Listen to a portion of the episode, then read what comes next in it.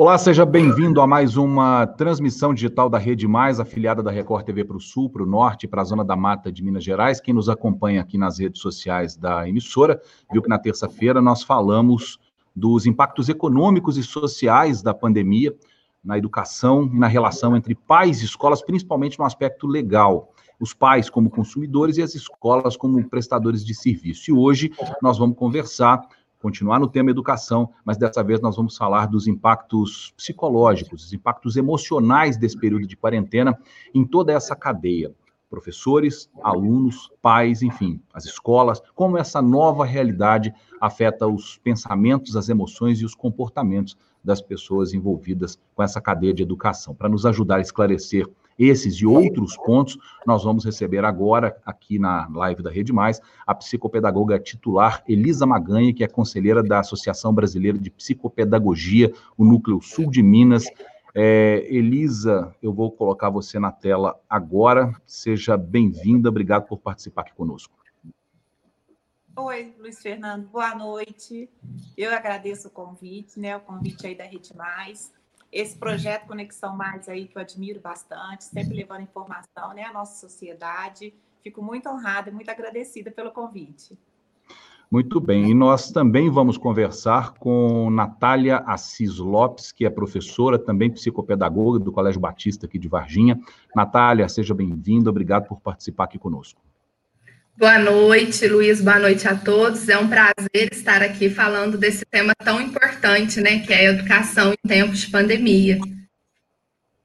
Legal, gente. É, como eu disse, nós estamos ao vivo, agora são 7 horas e 4 minutos. O pessoal que está nos acompanhando aí, não só do sul de Minas, mas também o pessoal do norte de Minas, de Montes Claros, o pessoal é, da Zona da Mata, né, de Juiz de Fora e região. Quero agradecer a companhia de todo mundo aqui conosco.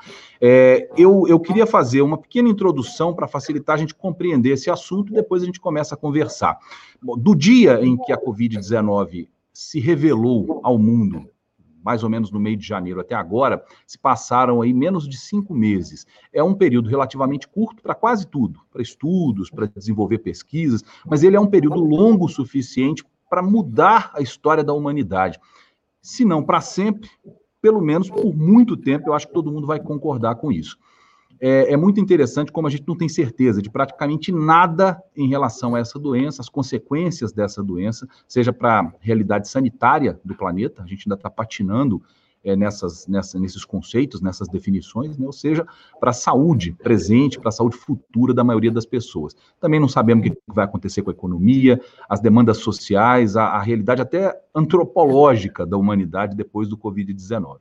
Tudo aconteceu muito rápido, o foco tem que ser a busca de um tratamento e de uma vacina. E por isso os cientistas até acho que ainda não tiveram muito tempo, vocês vão me corrigir se eu estiver errado, é, para avaliar as consequências psicológicas, né, avaliar de maneira científica, eu digo. Tem estudos em curso no Brasil pela Universidade Federal de Minas Gerais, pelo Instituto de Psiquiatria da Faculdade de Medicina da USP, vários outros estudos, todos eles, praticamente todos eles, vêm acompanhados aí de estratégias de atendimento online para pacientes que precisam desse tipo de serviço.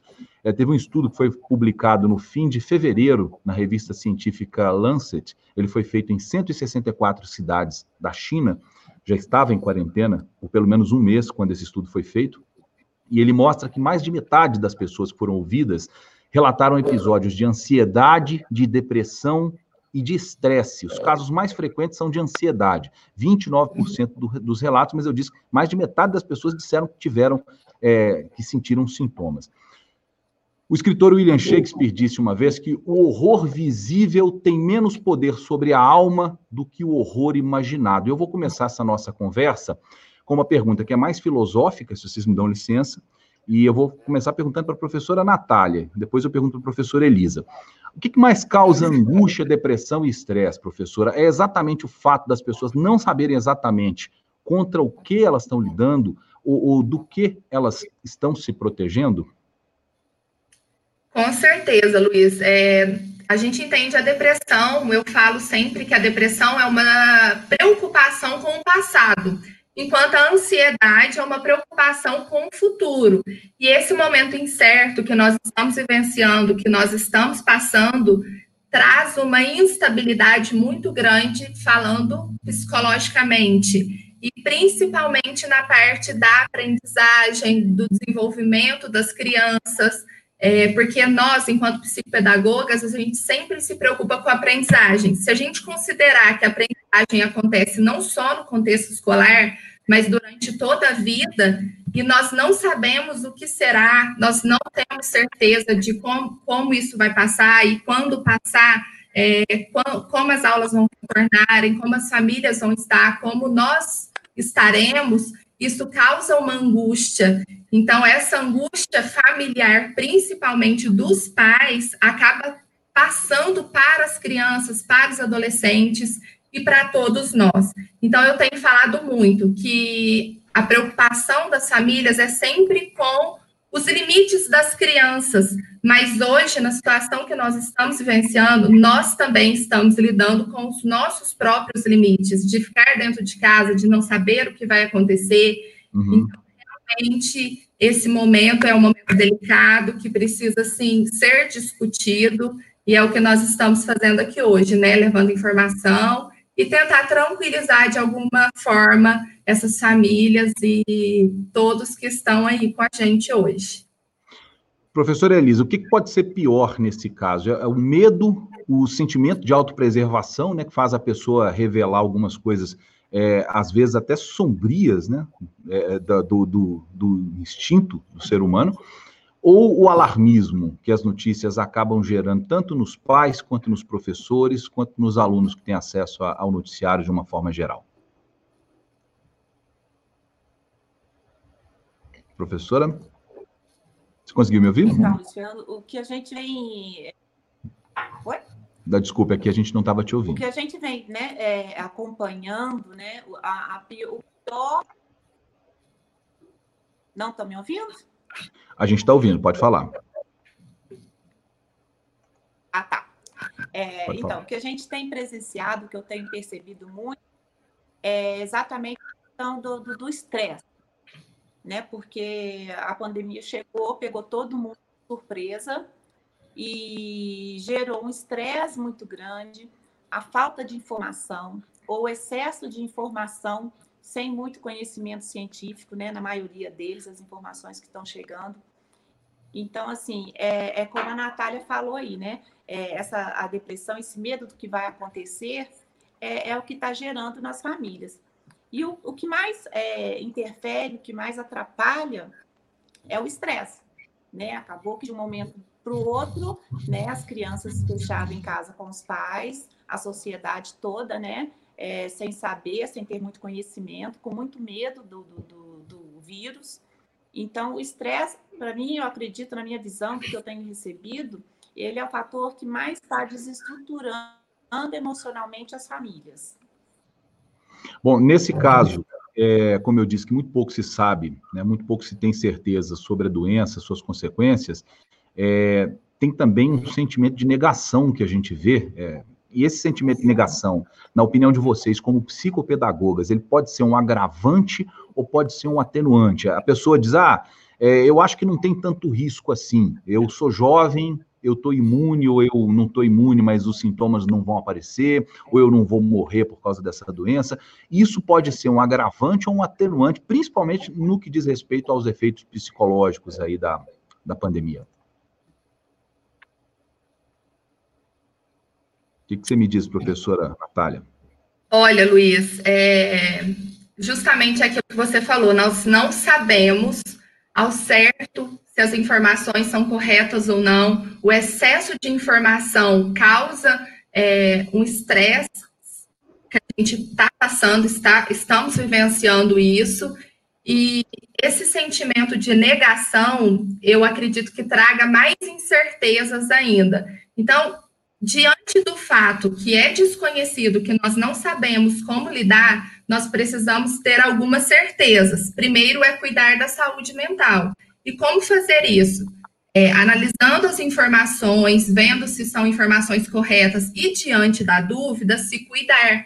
Então, cuidar dos familiares. E aí, nós estamos trabalhando a questão da empatia, a questão de se colocar no lugar do outro, porque certo ou incerto nós ainda não sabemos. Esse sentimento de negação acaba sendo, uma, de certa forma, uma negligência com o autocuidado. E para a psicopedagogia isso é muito importante, esse autocuidado, essa questão de valorizar a saúde mental que nós precisamos preservar em tempos de pandemia. É, Entendi. Professora Elisa, é, você trabalha é, com uma sociedade, uma associação que cobre o Brasil inteiro, certamente, internamente, vocês discutem muito esses efeitos é, nas escolas. Vocês têm notado isso? Tem havido por parte dos alunos essa negação também? É, isso vem, por, vem da parte dos pais, ou é um efeito é, que está presente mais é, de uma forma abstrata para eles? Como é que, como é que, como é que eles estão reagindo? Como é que vocês estão enxergando isso? Ô, Fernando, é, assim, eu tenho percebido dois, dois comportamentos familiares diferentes, certo? Então, assim, o que a gente sempre trabalha dentro da psicopedagogia, né, são as orientações que a gente faz para que o aluno, esse sujeito, tenha uma, uma aprendizagem melhor, é a questão da organização organização, rotina. Então, o que eu percebo? É, as famílias que têm tido esse comportamento, os alunos que têm tido esse comportamento de negação, isso às vezes pode ser derivado de um problema de estruturação familiar. Né? É a questão de ter um local adequado para estudar, né? ter um ambiente propício, dependendo da idade, né? os menores do ensino fundamental, eles precisam é, ter um, alguém que esteja disponível ali durante o período escolar para ensinar, para ajudar a entrar nas plataformas. Né? O adolescente, é, a gente tem percebido muito que perdeu-se muito da rotina, então é, muitos alunos estão dormindo muito tarde, então não estão acompanhando as aulas é, pelo horário da manhã, estão deixando para assistir as aulas gravadas. Então, isso traz um prejuízo, sim, para a questão da aprendizagem, essa negação. É, famílias também que não concordam, né, que preferem o ensino presencial, é, isso eles dificultam também que o processo aconteça. Mas é o que uhum. exatamente a Natália colocou aí para a gente. Agora é o momento de empatia. Da mesma forma que as famílias foram pegas de surpresa, as escolas também foram pegas de surpresa, os professores também foram pegos de surpresa. Então, estamos todos num processo de adaptação. E, ao mesmo tempo, eu recebo. Opa! Seu telefone falhou, professora? Seu áudio falhou? Tenho tido, escutado falas de mães que já têm, já seguem uma rotina. O que mudou é que eles estão é, em casa, estudando em casa, mas não mudou muita coisa, não. Então, as famílias que vêm trazendo, é, que vêm já com uma certa rotina e organização, elas estão tendo uma facilidade maior para passar por esse período com essas aulas online, aulas remotas. Uhum. É, Natália, dentro da escola, vocês têm notado isso? Alguns pais têm pedido ajuda, por exemplo, da escola para essa organização, de alguma forma? Tem. Muitos pais buscam essa orientação, inclusive as escolas também já estão de forma autônoma oferecendo auxílio aos pais através de encontros, reuniões é, que acontecem através de aplicativos, oferecendo lives sobre a importância da rotina, da organização, porque é justamente isso que a Elisa falou. A organização, independente da situação, se existe ou não uma, é, um pensamento de negação, ela é imprescindível, mesmo que não estivesse acontecendo essa pandemia. As famílias precisam se organizar para garantir um desenvolvimento e um aprendizado saudável da criança. Então, nesse momento, eles precisam entender que essa rotina e essa organização é ainda mais fundamental. Aquele sentimento de procrastinação, de deixar as coisas para depois, hoje não pode acontecer, porque se a gente já deixava para depois o que precisava ser feito, agora isso vai causar ainda mais ansiedade, que foi o que nós começamos falando, e aí a pessoa, a criança, o adolescente, ela vai se sentir sem função, vamos dizer assim. E por isso é fundamental essa organização e essa rotina. Aquelas famílias que não tinham o hábito antes disso e precisam de ajuda, devem, sem sombra de dúvida, recorrer e buscar a ajuda da escola, porque as escolas têm um suporte para isso, conseguem auxiliar os pais, tanto das crianças da educação infantil que são menores e que precisam desse acompanhamento, quanto crianças que já não precisam mais do, dos pais o tempo todo ao lado delas. Mas manter a rotina diariamente de estudos vai facilitar a aprendizagem da criança, diminuindo os prejuízos causados. É, parece é, lógico, né? Para eu, por exemplo, sou, sou pai de duas crianças em idades diferentes. Parece lógico que os mais velhos vão ter mais facilidade de lidar com essa realidade, né? Você falou as crianças que conseguem ter mais autonomia, eles têm mais perspectiva. É, só que, por outro lado, também, esses mais velhos são os que precisam, talvez, ser melhor observados, é, talvez justamente porque eles têm mais acesso à informação, ao noticiário, mais noção de medo também, medo de morrer, medo de adoecer. Essa percepção é correta? A gente tem que ter, ao mesmo tempo, é, deixar que eles tenham autonomia, mas observar se está acontecendo alguma coisa, alguma mudança no comportamento deles, é, Elisa?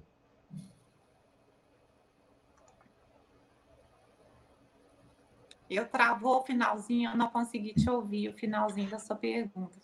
É, eu perguntei se, é, se essa percepção ela é correta, assim, se os mais velhos, especialmente na faixa de 10, 11, 12 anos, os adolescentes, pré-adolescentes, se ao mesmo tempo que a gente pode deixar eles irem um pouco mais sozinhos, porque eles têm mais essa noção de autonomia, a gente tem que ter também um cuidado é, com o comportamento, observar um pouco mais para ver se não está havendo uma mudança é, de comportamento para entender se eles estão tendo algum tipo de, de aumento de ansiedade ou de estresse? Sim. É, eu tenho percebido assim os estudos que a gente tem que eu tenho visto ultimamente, né, como que os pais percebem, né, a, o impacto do estresse nesses filhos, né? Então assim tem três situações que estão assim uma porcentagem maior que os pais conseguem perceber. Primeiro, é uma certa dependência, uma certa exigência de, de, da, como é que eu falo? Uma, uma, dependência excessiva dos pais, sabe? Criança que fica ali, as mães falam assim, nossa, Elisa, eu não estou dando conta, porque ele fica 24 horas atrás de mim, né? Então, esse é um comportamento que os pais têm que ficar atentos, né? De um resultado de um estresse. É, o que tem vindo em segundo lugar é, uma, é a falta de atenção, né? Uma desatenção, os pais têm ligado falando que tem percebido uma falta de desatenção durante o estudo. Então, eles têm que compreender né, que o estudo, que a aula remota, ela exige mais da atenção né, nossa do que quando se está dentro de uma sala de, uma sala de aula, né, que o professor tem uma didática. Então, os pais têm que perceber isso, esse tempo que o filho fica né, durante as aulas, é, dar um tempo, um intervalo sempre de cinco minutos e outra que a gente tem percebido também é que as, as crianças e os adolescentes é, estão preocupados, né? Toda hora perguntando, né, para os pais como que é a questão do Covid, como que morre, como que é, o que, que vai ser se alguém pegar. Então, são três motivos que a gente tem percebido muito como resultado de estresse uhum. dos adolescentes. Então, assim, o que, que eu gosto de orientar os pais? Né? É, é, agora, Luiz Fernando, é o momento da gente se unir, né? dos pais darem também ouvido a esses filhos adolescentes. E a gente sabe que adolescentes eles ficam no período que eles gostam muito de ficar isolados, né? Que eles têm o, o segundo grupo social, que são os amigos, e que nesse momento eles estão, né, conversando muito mais pelas redes sociais. Então, é, durante essa reorganização familiar, essa rotina, né, inserir esse adolescente nas atividades dentro de casa, na prática dentro de casa, vamos dividir as tarefas. É, não importa muito se ele vai fazer na hora que tem que ser, mas que ele faça, né, que reconheça o que foi feito. Então, é um momento que a, psicopedagogia, por exemplo, se utiliza muito né, de novas aprendizagens. A gente tem que procurar olhar o lado bom que está acontecendo agora, né? Então, fazer com que é, tenha o respeito também, o momento do ócio de cada um dentro de casa, respeitar o momento de, de um querer ficar mais quieto num canto, né? É, uhum. respeitarem os espaços um do outro. Então, são formas que a família pode fazer com que o estresse que está gerando, né, seja menor. Em relação às atividades da, escolares, né, as dúvidas, as dificuldades, uhum. é, em, em contato com a escola, em contato com o coordenador, eu acredito que todos estão no momento de escuta também do comportamento do outro, o que, que pode ser feito, né? E não ficar só reclamando. Uhum. A gente não vai chegar é... em lugar nenhum porque a gente não tem resposta. É, a reclamação não é a solução, né? Natália, o, a professora Elisa falou uma coisa interessante aí, é, dos grupos, né? Os adolescentes, principalmente os adolescentes, eles estão naquela fase de formar grupos, eles às vezes ficam mais próximos até dos amigos do que dos pais, a gente percebe isso. Então, nessa fase, eles não se encontram com os amigos. Tem a questão do toque, né, que eles ficam restritos ao toque de quem está dentro de casa, os abraços, é, e eles se abraçam muito nessa fase, né? É, além da perda de liberdade, que é um negócio complicado para criança e adolescente, além da preocupação com o futuro, preocupação com a doença, com é, a preocupação com o aprendizado, né? Que eu imagino que eles também estejam preocupados de não estar aprendendo. É, tudo isso acaba sendo agravado também com o fato deles não poderem se encontrar, não poderem estar com as, as próprias tribos, Natália. É, como a Elisa disse, eles têm um segundo grupo social, que são os amigos. E eu acredito muito, até a Alicia Fernandes traz isso para a gente, que, que os aprendizagens, as aprendizagens da família, os adolescentes transportam grupos de amigos. Então, ele é, é onde eles vão aplicar aquilo que eles aprenderam em casa. Esse momento tem realmente sido um momento de reflexão, de muita preocupação, mas podemos enxergá-lo como um momento de oportunidades, porque é, essa adaptabilidade será uma nova exigência de mercado futuro para os adolescentes. Então, essa questão de uma flexibilização daquilo que eles já estavam acostumados, e é isso que o mercado futuro de trabalho vai exigir deles. Então, adaptar-se a novas realidades, a uma nova rotina e estar em família nesse momento é fundamental para descobrir essas habilidades. E aí a gente precisa, nós psicopedagogas sempre falamos do desenvolvimento de funções executivas. O adolescente precisa se sentir responsável, ele precisa ter uma autonomia e ele precisa desempenhar um papel social. Então, qual é o papel do adolescente nesse momento? Primeiro, a gente pode trabalhar também, é, além de aprendizagens cognitivas de funções executivas como a memória, autorresponsabilidade, atenção, nós podemos trabalhar aprendizagens que são fundamentais aos seres humanos, que é a união, a empatia e trocar informações, mesmo que eles estejam distantes fisicamente, graças à tecnologia, eles conseguem se unir. Então, assim, mesmo que seja à distância, virtualmente, e eles já se comunicavam antes por WhatsApp constantemente, pelas redes sociais. Então, fazer o uso dessas redes agora como uma possibilidade de desenvolvimento próprio e do outro é fundamental para o adolescente se sentir responsável e também desempenhar essa função social. O hum. que eu posso fazer por esse momento? Verdade. Elisa, eu, eu ouvindo isso que a, a Natália está falando, e que você tinha dito um pouco antes, a gente pensa o seguinte: é, faz sentido, né? Você tentar trabalhar nos seus filhos esses outros sentimentos, eh, questões positivas, é, um crescimento pessoal, um crescimento humano é, nesse período de isolamento. Mas os pais estão desesperados, né? Eles estão dentro de casa, também trancados, também em quarentena. Muitos pais sem poder ver os próprios pais, é, que são pessoas idosas, na maioria esmagadora das vezes. É, tem também nos pais medo, medo de adoecer os filhos, medo de adoecer os, os pais, os avós e tal. Enfim, é, é claro que a gente pretende tirar o melhor disso, mas é difícil para quem está nessa situação. É, tem alguma fórmula ou alguma forma dos pais buscarem esse equilíbrio, que eu acho que nesse momento a palavra melhor para descrever o que os, os pais precisam para conseguir cuidar dos filhos é, seria equilíbrio. Tem uma maneira, tem uma orientação que pode ser dada aos pais. Nós falamos das crianças, né? De, criar uma rotina, arrumar a cama, tirar o pijama. É, mas e os pais? O que, que eles podem fazer?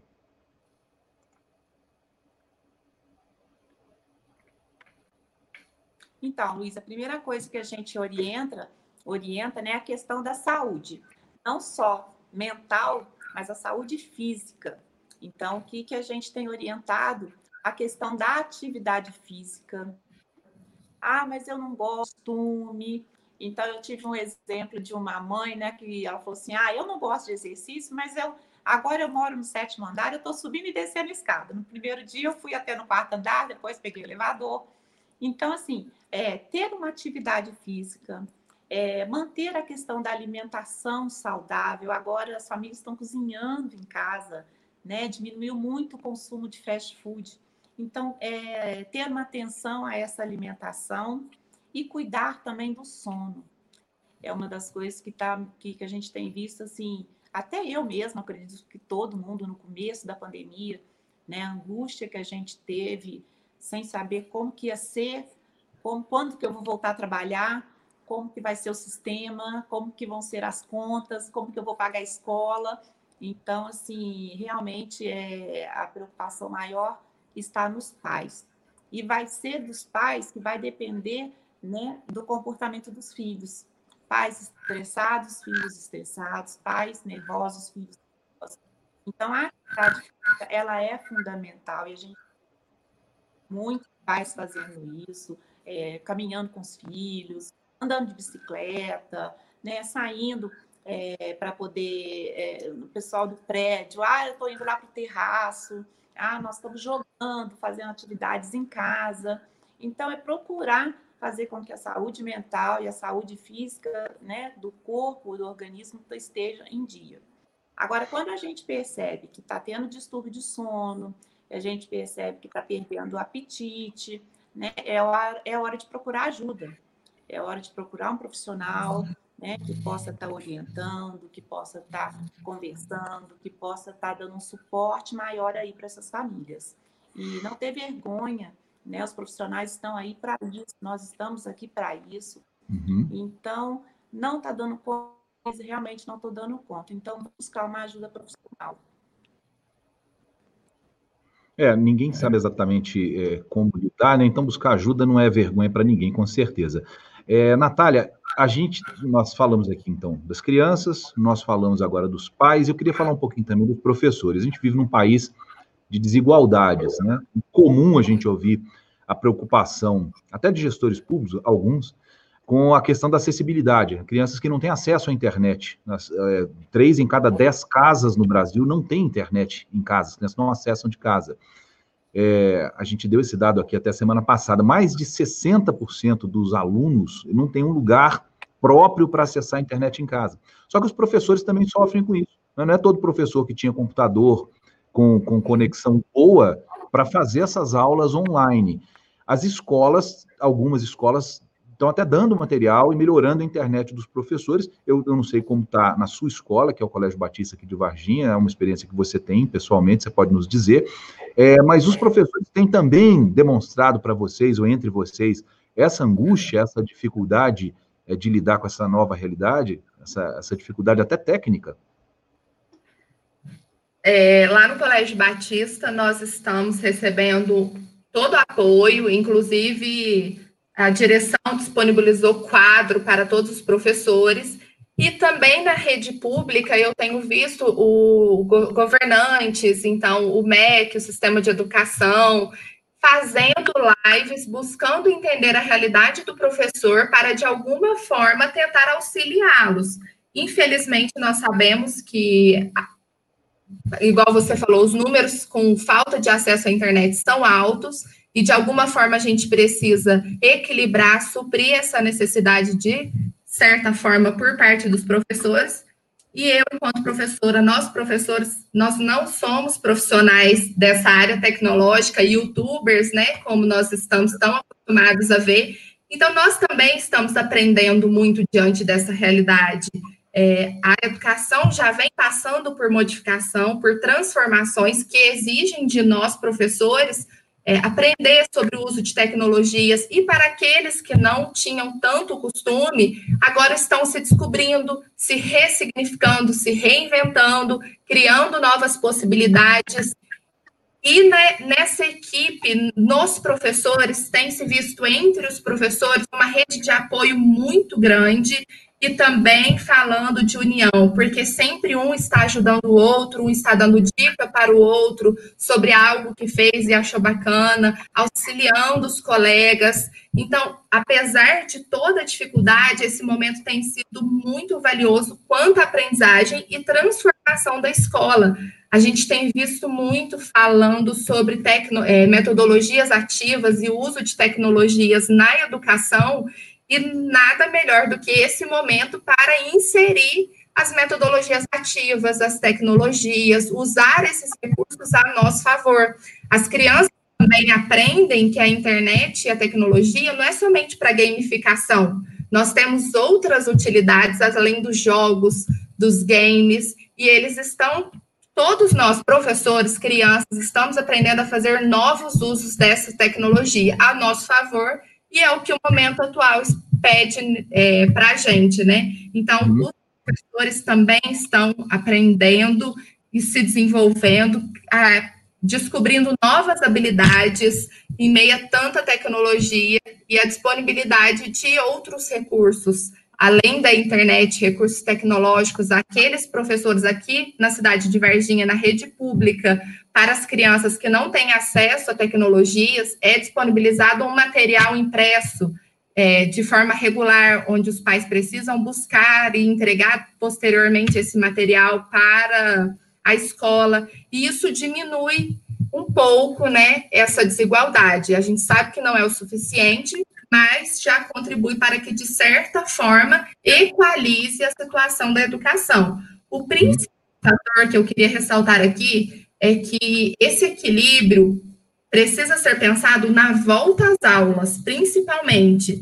Então, avaliar como essas crianças estão voltando para as escolas é o mais importante. Então, além de tudo, a gente precisa receber essas crianças e pensar como será trabalhada essa volta às aulas. Bom, gente, a gente, as pessoas usam muito é, uma expressão que eu particularmente confesso que eu acho muito chata, que é o tal do novo normal, né? É, eu acho que não vejo nada de normal nisso que está acontecendo. É, como que a gente pode explicar isso para as crianças? Nós falamos, você falou agora, Natália, da, da questão da volta às aulas, o preparo que as escolas vão ter que ter para essa volta, para entender como, como vão ser as crianças depois desse período de paralisação. É como explicar para eles esse conceito de que as coisas mudaram, que elas vão ser um pouco diferentes, é, mesmo depois que pareceu que tudo voltou ao normal.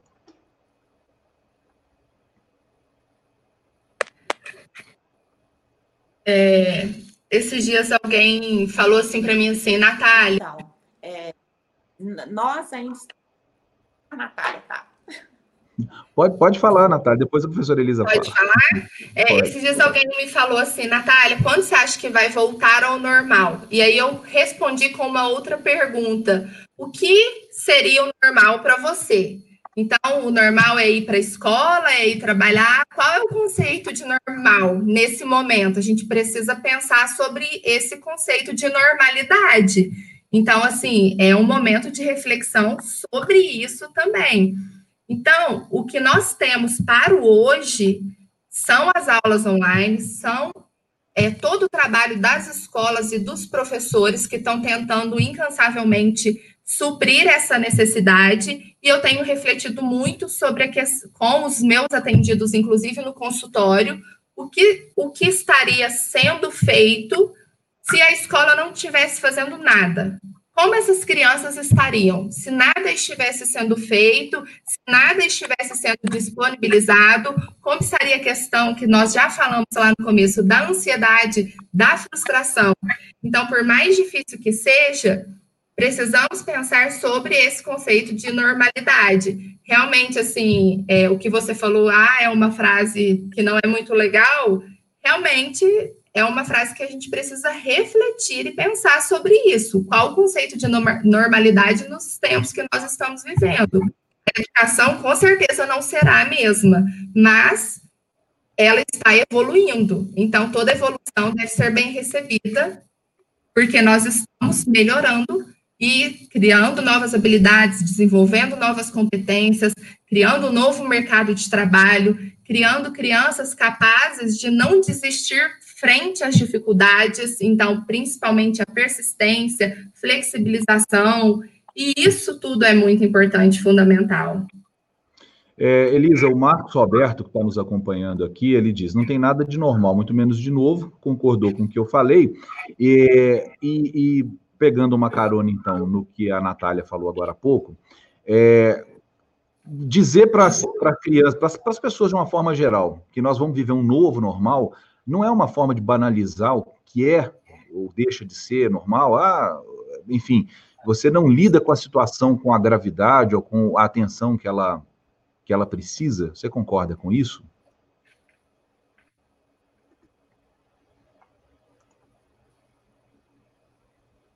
Repete para mim, porque para mim pulou aqui, eu não te entendi.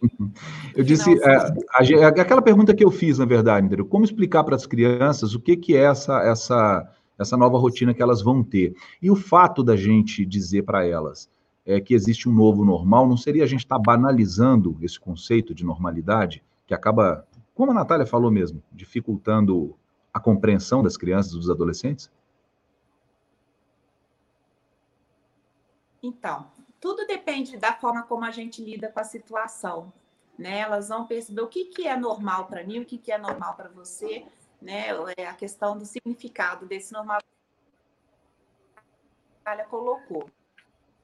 Eu acredito, Luiz Fernando, que as coisas, as escolas já estão se preparando, já estão buscando como será né, é, esse, esse, essa volta às aulas, é, o processo de avaliação né, das habilidades, competências que foram desenvolvidas durante a pandemia, né, como que se deu a aprendizagem, aonde houve lacunas. É, então, isso vai ser um processo que vai demorar um pouquinho.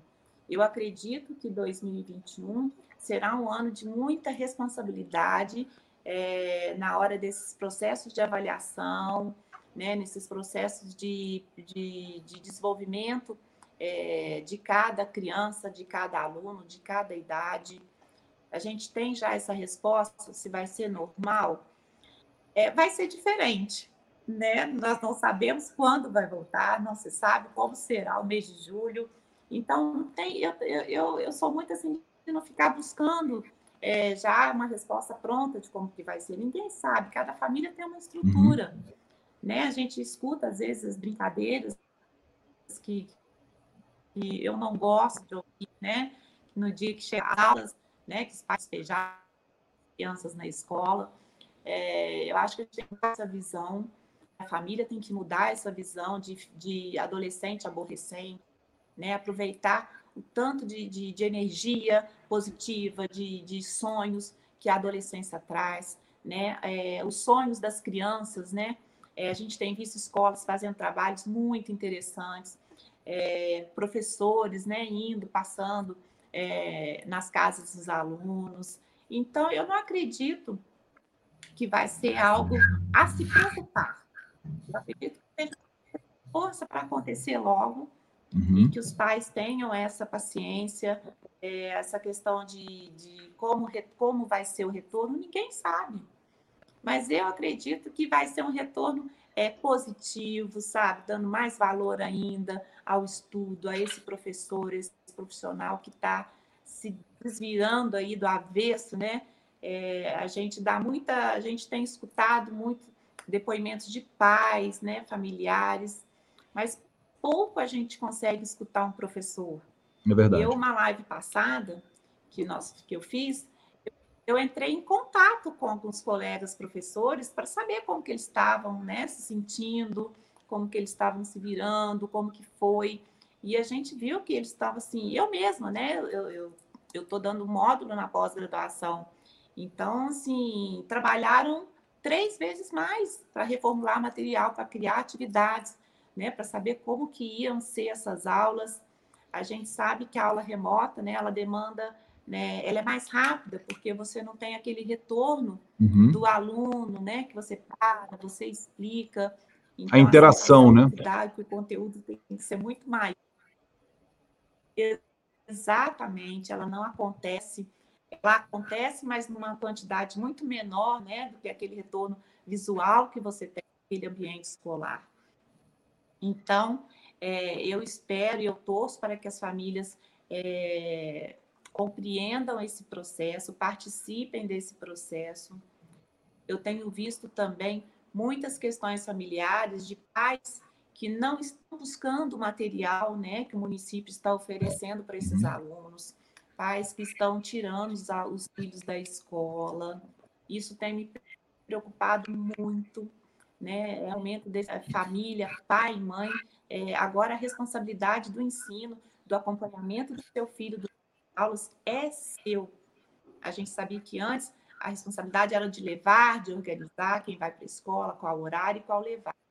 Agora a responsabilidade dos pais é acompanhar, é fazer, é organizar esse ambiente, buscar esse material para esse filho poder fazer as atividades. Eu até estava presente numa copiadora que estava imprimindo e foi muito interessante porque o, o, o profissional lá trabalhando, ele falou assim, tem pai que chega aqui e pergunta para mim qual é a apostila do filho dele. Eu falei, para TV, né? Então, assim, vamos. É, eu gosto muito de estar sempre chamando atenção aí para os pais. A uhum. responsabilidade é dos pais de manter esses filhos, de motivá-los, de participar com eles, sabe? Tá todo mundo cansado, tá todo mundo estressado, tá todo mundo preocupado. Mas a gente tem que, que dar conta disso. Nós vamos dar conta. A gente começar a olhar para um lado mais positivo, mais participativo, né, dessas famílias, é, isso vai acontecer de uma forma, eu acredito, gostosa, prazerosa, né? A gente só vai saber dos resultados dessas novas aprendizagens que os meninos estão tendo, né? É quantas crianças é, criando canais no YouTube. Uhum.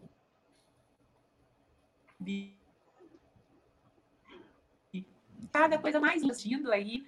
Então, vamos, vamos ter um olhar positivo, mesmo diante da situação. Sim, eu estou com a participação aqui a Elaine está dizendo o seguinte: sobretudo para crianças e adolescentes que estudam de manhã.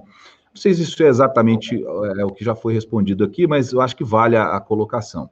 É, o que, que, a gente pode fazer para que esses alunos tenham mais atenção? Eu tenho duas perguntas aqui sobre atenção, eu vou fazer as duas, Natália. Se você puder me responder. É, a Elaine diz o seguinte: em tempos normais, a criança acorda, se arruma, toma café, entra no carro ou vai a pé, isso vai aumentando a percepção dela de realidade.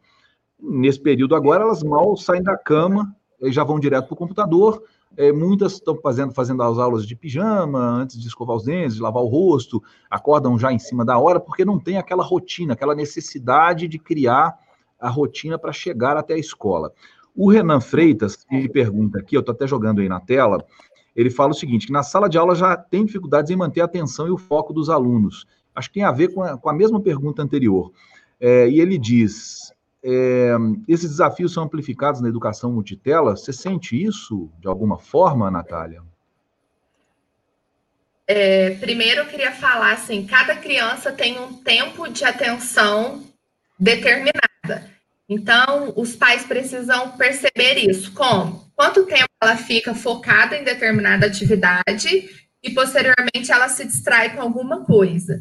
E aí, após perceber isso, é possível criar com a criança, com o adolescente, um tempo de estudos. Esse tempo pode ser, por exemplo, aquela criança que tem um tempo de atenção menor, ela pode ficar 30 minutos, levantar, ir ao banheiro, beber água e ficar mais 30 minutos, porque quando ela voltar, ela vai estar mais focada novamente naquilo que exige a sua atenção.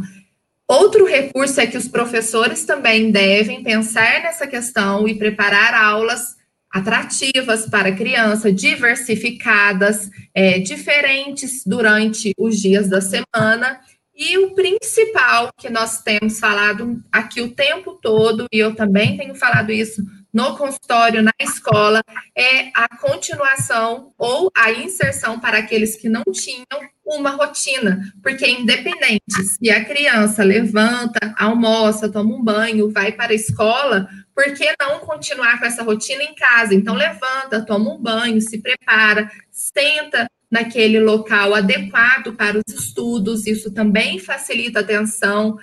A questão da rotina ela trabalha com atenção, com a memória, diminui a ansiedade, porque a criança não fica perguntando o tempo todo que horas eu vou fazer isso, que horas eu vou fazer aquilo, porque automaticamente na rotina dela, ela sabe o que ela tem que fazer em determinados horários. Além disso, então, ela saber o que ela precisa fazer diminui o nível de ansiedade, o nível de estresse das crianças. E uma forma de, é, da criança cumprir essa rotina é estabelecer junto com ela essa rotina. Ou seja, você vai colocar uma responsabilidade que ela está disposta a fazer e a cumprir. Então, sentem, organizem uma rotina e deixe que a criança participe da construção dessa rotina. E aí, na hora de cobrar a questão é, da responsabilidade da criança, o pai pode colocar, mas isso foi um acordo, isso foi trabalhado juntos, foi você que é, estabeleceu o seu horário de estudo, que você ia fazer, e aí se torna mais fácil, se torna mais leve o diálogo, não existirá mais tantas cobranças por parte dos pais com os filhos, porque ele não faz isso, porque ele deixou de fazer alguma coisa. Também contribui para esquecimentos, porque a criança já sabe o que tem que fazer. Muitos pais às vezes chegam, ah, ele é muito esquecido, esqueceu o dever, esqueceu o material. Mas se ele tem uma rotina, essa rotina vai diminuir os esquecimentos da criança também. Então, isso precisa ser acordado entre a família, construído junto com as crianças, para que na hora da aprendizagem a criança tenha o prazer de aprender. Porque eu também tenho ouvido muito falar, ah, ele gostava de estudar, agora ele não gosta mais.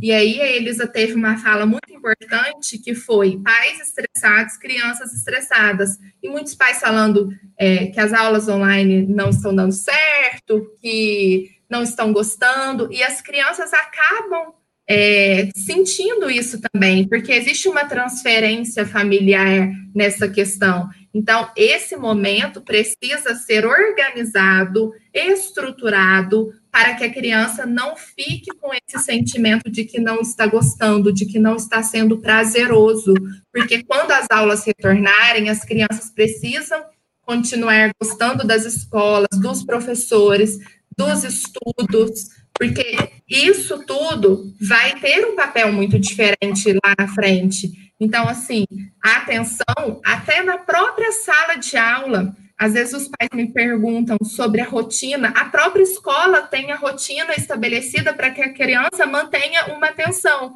Então, as aulas são divididas por período de tempo, primeiro horário, segundo horário, terceiro horário. O recreio vem para quebrar essa, esse momento de tanta atenção. Então, nós precisamos estabelecer, se na própria escola já oferece uma rotina como forma de organização, em casa também é preciso. E é fundamental, nesse momento, as crianças continuarem com uma rotina para que a aprendizagem continue sendo prazerosa e significativa para essas crianças. Bom, professora Elisa, as, é, é, certo a gente entender que os adolescentes, principalmente, eles estão sentindo é, sendo obrigados a diminuir a urgência nas demandas deles. Todo mundo diz que adolescente hoje vive com essas demandas afloradas, né? Tudo para ontem, é, por causa da tecnologia, por causa do acesso às redes sociais. Eles estão sendo obrigados a diminuir essas urgências? Qual é a sua percepção sobre isso?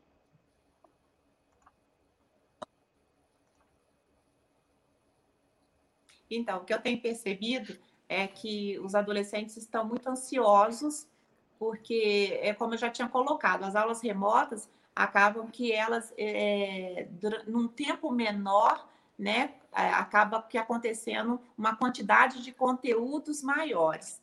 Né? Então, assim, eu tenho escutado alguns, alguns adolescentes e pais falando, nossa, o professor da matéria tal já em agosto já vai começar o ano. Né? Então, é ter essa, essa, essa preocupação dessa troca de, de diálogo com o professor, porque às vezes o professor está caminhando de uma forma, né? Está tendo retorno, às vezes não está tendo retorno. É, a gente tem trabalhado muito orientado alguns coordenadores e professores, né, para mandar o conteúdo que vai ser estudado antes, né, para que tenha uma interação maior desse aluno durante a aula, para que ele já saiba, né, amanhã nós vamos trabalhar tal conteúdo, porque nós temos, sim, os adolescentes que gostam de tais disciplinas, que participam, a gente sabe que cada um participa mais da disciplina que ele tem uma habilidade maior, uma facilidade maior. Então, isso também ajuda muito, ia até colocar isso na fala da, da, da né, a questão do, de saber, o, o sujeito, a criança, o aluno, sabendo é, sobre o conteúdo que vai ser trabalhado, né, para os alunos que têm as dificuldades de aprendizagem, se o professor puder mandar né, é, já com antecedência o conteúdo da próxima aula, é porque aí os pais podem discutir, podem pesquisar juntos, né, fazer essa questão da metodologia ativa, né, a sala de aula inversa, já inicia a aula né, com o aluno participando, falando sobre o que, que ele leu, sobre o que ele estudou. Isso é muito importante. Uhum. É, para a gente colocar também a questão da atenção, né, na parte da manhã para os adolescentes, é, e para a gente começar bem o dia, de manhã, cedo, né, mesmo estando de pijama, a importância do sono, de manter né, esse sono, dormir mais cedo mesmo, não ficar até tarde. A gente viu que no começo da pandemia né, acabou surgindo que a gente estava de férias, até conseguir esclarecer para os filhos, né, que não era um período de férias, né, que era um período diferente, né, em relação ao que estava acontecendo. Então, para a gente começar o, o, dia bem, eu preciso dormir bem. Os pais têm que ter um controle, sim, diante desses filhos com os celulares de, da noite, de madrugada, para a gente começar bem.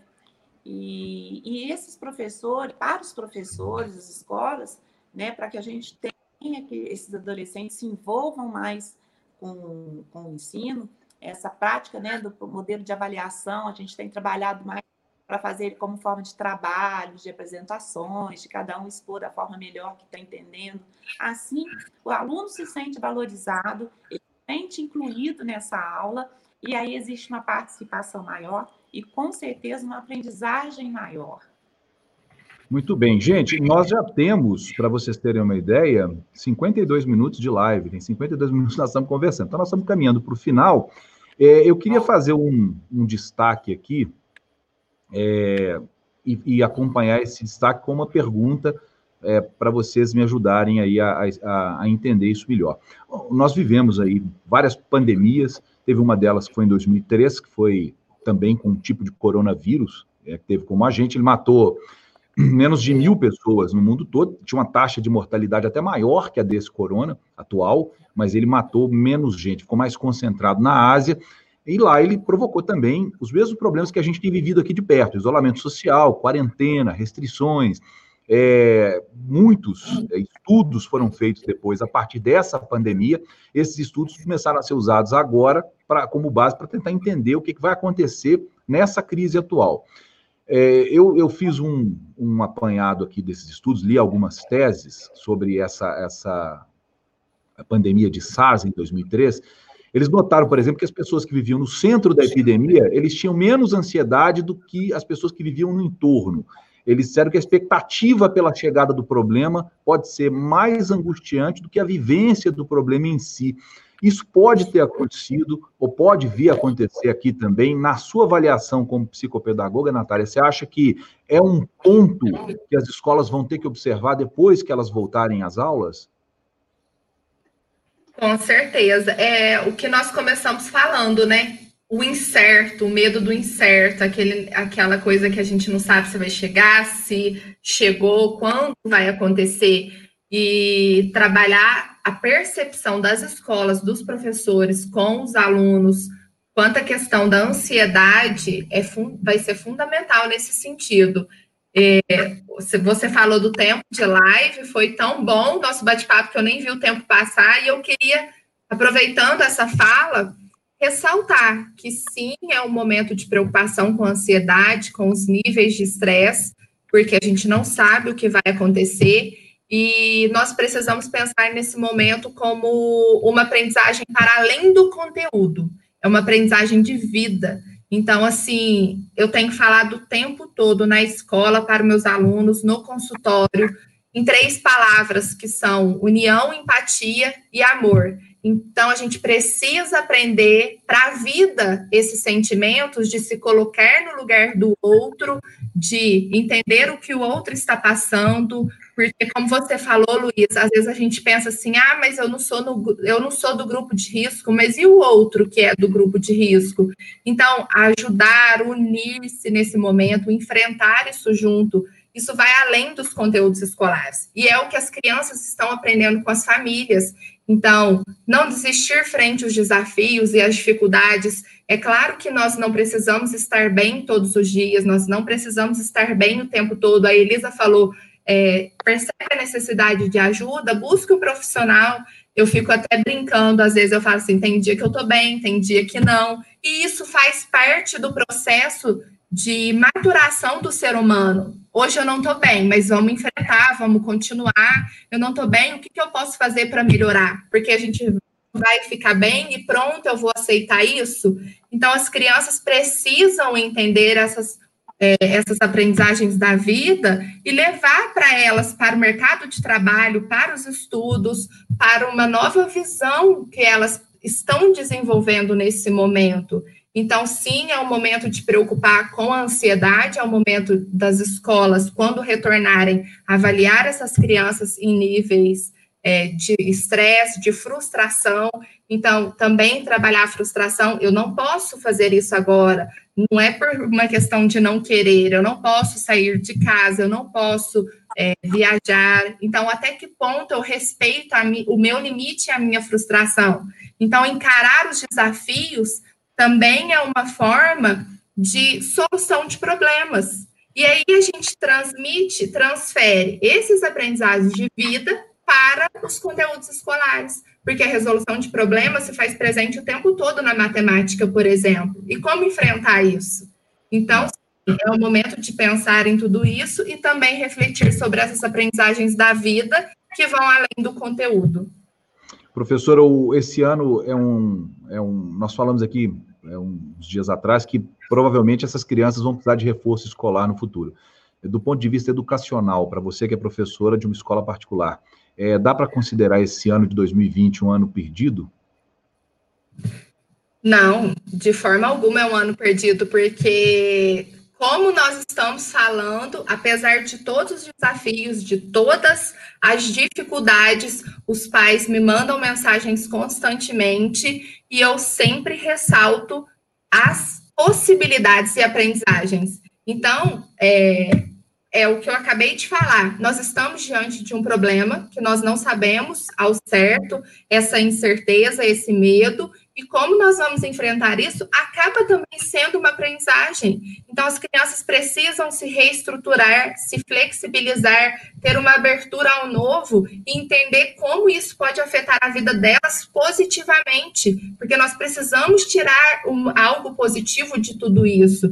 Então, mesmo que as crianças, que o conteúdo escolar acabe para algumas, porque não são todas, é, tendo algumas dificuldades maiores, elas estão tendo outras aprendizagens tão fundamentais quanto, e que posteriormente, no retorno às aulas, elas vão aplicar essas habilidades. Então, não podemos falar que é um ano perdido. Por isso, a importância das crianças continuarem estudando, continuarem persistindo, continuarem matriculadas nas escolas, é, independente de ser particular ou pública, as crianças precisam transpor o conhecimento e as aprendizagens para, quando as aulas voltarem, aplicar nos conteúdos. É igual eu falei, a solução de problemas está presente o tempo todo na matemática, e eles estão diante de uma situação, problema da vida. E aí, uhum. precisam compreender, assimilar, entender a situação e, posteriormente, resolver da melhor forma possível.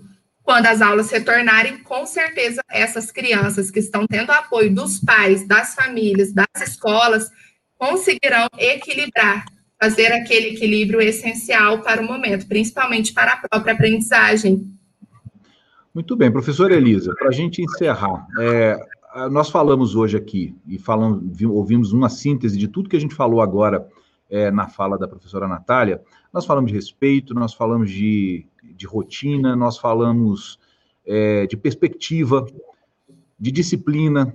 Foram várias palavras que elas já fazem parte do universo escolar, de alguma forma, que faz parte do trabalho do professor, do psicopedagogo, do coordenador, do diretor de escola, é, e que muitos pais, a gente pode não gostar de ouvir isso, mas muitos pais estavam delegando essas responsabilidades, muitas famílias, né? Estavam delegando essas responsabilidades para a escola. E agora estão se vendo obrigadas a lidar com essas responsabilidades outra vez. É, a gente está falando, né, é uma, parece que é uma percepção de vocês duas. É, eu não posso dizer que é a mesma minha, assim, eu não paro para pensar nisso, mas muita gente fala, ah, talvez a gente, a gente retorne disso tudo um pouco melhor ou muito melhor, porque a gente vai ter que aprender a lidar com responsabilidades que a gente já tinha esquecido. A, a, senhora professora Elisa considera isso mesmo, assim, que as pessoas vão voltar melhor, porque elas vão estar mais treinadas para enfrentar dificuldades que elas não estavam esperando que fosse aparecer na vida delas um dia? Oi, Fernando, eu falo que a frustração, ela faz parte da nossa vida, né? E eu acredito que a humanidade toda, né, ela, ela passou, está passando por um momento de frustração. E isso, o sujeito, para nós, enquanto seres humanos, faz parte. Então, o que eu tenho visto é que é, é, é muita reformulação, né? A gente está dando para a gente perceber que a gente não é, né? A gente não tem o domínio da nossa vida. E do dia para a noite, né? Todos nós, todos, o mundo todo teve que passar por uma reformulação, né? Por uma, por uma, por uma é, por essa quarentena, né, de ficar em casa. Então, eu, eu vejo muita coisa boa, né? Nós, é, quantas campanhas ajudando famílias, né? Quantas, eu mesma, a Elisa em si, nossa, quanta coisa boa eu pude reviver, eu pude rever no comportamento, em questões, vamos falar, é, em relação aos filhos, né? De tê-los mais próximos, né, de, de, de estar com eles, é, a saudade de não poder ver o outro, de valorizar a questão da. Eu falo, eu falo que duas palavrinhas chaves que são para a gente passar por essa pandemia é, são a, é a organização e a empatia, né? Outra coisa também que eu gosto de falar é que a ansiedade, é, terminando a, a pandemia, voltando é, aulas, voltando à rotina, é, será um motivo para uma outra ansiedade. A, a pandemia será só um problema durante a vida sobre essa geração que está por isso, por nós. Né? A gente sabe que problemas, é, a gente, eles estão todo, todo, no dia a dia nosso. Então, isso foi muito bom, está sendo bom para a gente lidar com questões, com problemas, com dificuldades, rever valores, né? Como é importante rever valores, a importância da religiosidade, independendo de religião, né, de fé, muitas pessoas ajudando. Então, é, é, o ser humano, é, nessa fase, eu acredito que tem que aprender a olhar o lado positivo da, das coisas. Uhum. Agradecer. Sociais, a gente vê, enquanto a gente vê uns, né, até assim, esnobando, entediados, né, a gente vê outros passando fome então é momento de parar sim para uma reflexão, né? E o que, que a vida está cobrando da gente nesse momento? Por que será que nós estamos passando por esse momento? Bom, muito bem. Eu quero agradecer a participação do pessoal que está conosco aqui na live. Eu coloquei na tela aí para todo mundo acompanhar algumas participações, o Deiner Fiorini, o Milton Sá, Robson Rocha, o Renan, nosso colega aqui que está participando conosco também, a Érica Rezende, o Zozinho Siqueira, o Marco Antônio. Gente, muita gente é, acompanhou o que a gente trouxe aqui e que, no fim das contas, acabou sendo uma mensagem positiva no meio de tanta notícia ruim. É sempre muito bom a gente ouvir é, que as pessoas que são os cientistas, que são os especialistas, que vão lidar com nossas crianças, estão lidando com nossas crianças, têm uma visão positiva sobre o que virá a acontecer, que pelo menos a gente pode tirar alguma coisa boa disso. Foi muito legal conversar com vocês. Eu quero agradecer mais uma vez, portanto, a participação da psicopedagoga Elisa Maganha, que é psicopedagoga titular e conselheira da Associação Brasileira de Psicopedagogia no Núcleo Sul de Minas. Muito obrigado mais uma vez pela participação aqui conosco. É, também a professora Natália Assis Lopes, que é psicopedagoga do Colégio Batista aqui de Varginha. Muito obrigado também para vocês. Foi uma participação extremamente proveitosa. Espero que as pessoas em casa também tenham gostado. Muito obrigado. Boa noite para vocês.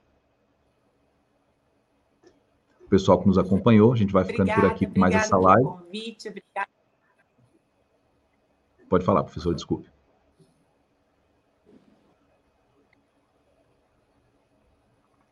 Pode falar, telefone deu uma falhadinha. Agradecer as pessoas que estiveram com a gente, agradecer a vocês pelo convite. Eu acho que o nosso papel é esse mesmo, de levar informação da forma que a gente pode é, e que as famílias é, estejam mais juntas, mais unidas, porque na hora que a gente passar desse período, estejamos todos mais fortalecidos. Legal, obrigado. Obrigado, Natália. Obrigada, Luiz. Parabenizar a Rede Mais por essa iniciativa, né? Porque é tão fundamental a gente falar da educação em tempos de pandemia e ver que não estamos nadando contra a maré, muito pelo contrário, tirar muita aprendizagem, muita coisa boa e usar o momento de união, empatia. Então, muito obrigada, Luiz, obrigada a todos que estão aí participando e nos e acompanhando. Muito legal, gente. Ó, uma hora e cinco minutos de live, então a gente vai ficando por aqui com o nosso Conexão Mais dessa sexta-feira, pós-feriado. Muita gente acompanhando para ser pós-feriado, o pessoal não emendou, não. Na terça-feira a gente tem mais, quarta-feira a gente vai falar de esporte. Nós temos semana que vem uma live com Oscar Schmidt, o Marco Antônio Leite vai trazer aqui é, vocês vão acompanhar nas, nas redes sociais da Rede Mais. Daqui a pouquinho a gente vai estar com o podcast dessa conversa nossa aqui também disponível para o pessoal baixar e ouvir, e o link da, da, da própria live nos, nas redes sociais da emissora Rede Mais HD, no YouTube e no Facebook. Muito obrigado, gente. Uma boa noite para vocês, bom fim de semana. Obrigada, Luiz.